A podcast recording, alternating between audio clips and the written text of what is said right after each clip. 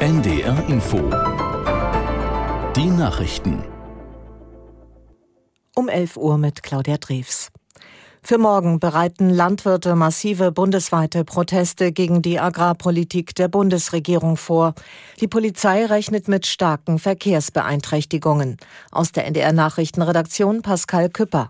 Geplant sind Sternfahrten, Kundgebungen und Blockaden. Ab morgen früh wollen Bauern zusammen mit Spediteuren viele Auf- und Zufahrten von Autobahnen und Bundesstraßen lahmlegen.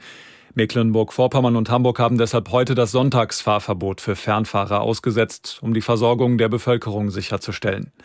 Protestaktionen der Bauern soll es die ganze Woche übergeben.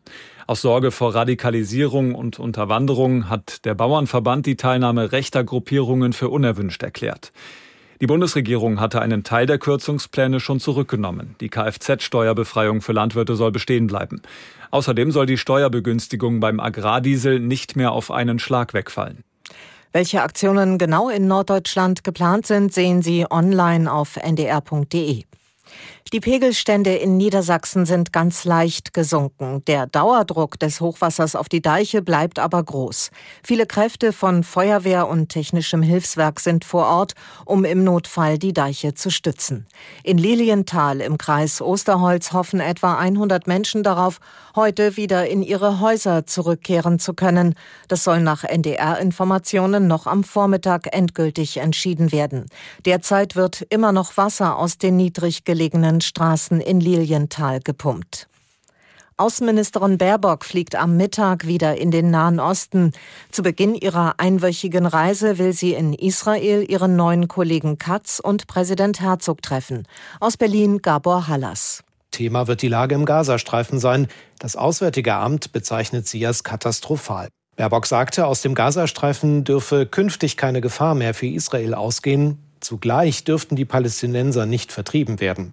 Deutschland hält weiter an einer Zwei-Staaten-Lösung fest. Baerbock sagt, Israelis und Palästinenser werden nur Seite an Seite in Frieden leben können. Es brauche eine starke Autonomiebehörde, so das Auswärtige Amt. Weitere Stationen sind Ägypten und der Libanon. Es geht um die israelischen Geiseln, die noch immer in der Gewalt der Terroristen der Hamas sind und um die Sorge, es könnte in der Region zu einem Flächenbrand kommen. Großbritannien treibt den Ausbau der Atomkraft voran. Als erstes europäisches Land plant es, eine spezielle Form von Kernbrennstoff zur Energiegewinnung herzustellen.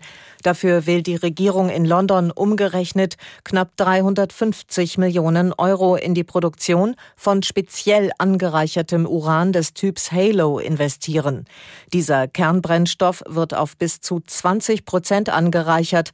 Die meisten derzeit aktiven AKW werden nur mit rund fünfprozentigem Uran betrieben. Ziel der britischen Regierung ist es, bis 2050 etwa ein Viertel des Strombedarfs des Landes mit Atomkraft zu decken. Das waren die Nachrichten. Das Wetter in Norddeutschland von der Ostsee her und im niedersächsischen Bergland Schneeschauer im äußersten Norden teils länger sonnig. An der See starke Windböen, Höchstwerte heute minus drei bis plus ein Grad. Morgen dann eine Mischung aus Sonne und Wolken. An der Ostsee gibt es Schneeschauer, verbreitet ist es aber trocken bei minus fünf bis plus ein Grad. Und am Dienstag viel Sonne, gebietsweise wolkig, meist trocken, minus fünf bis plus zwei Grad. Es ist 11.04 Uhr. Das ARD Radio Feature. Hören, was dahinter steckt.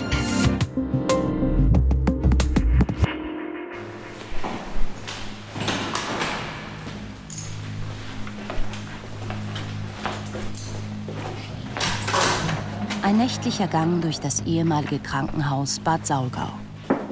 Die Flure sind leer, die Krankenzimmer verlassen, das Labor verwaist. Nur eine Reinigungskraft schiebt ihren Wagen vor sich her und verschwindet in den Fluren. Also das ist die Station A, das ist meine ehemalige Station.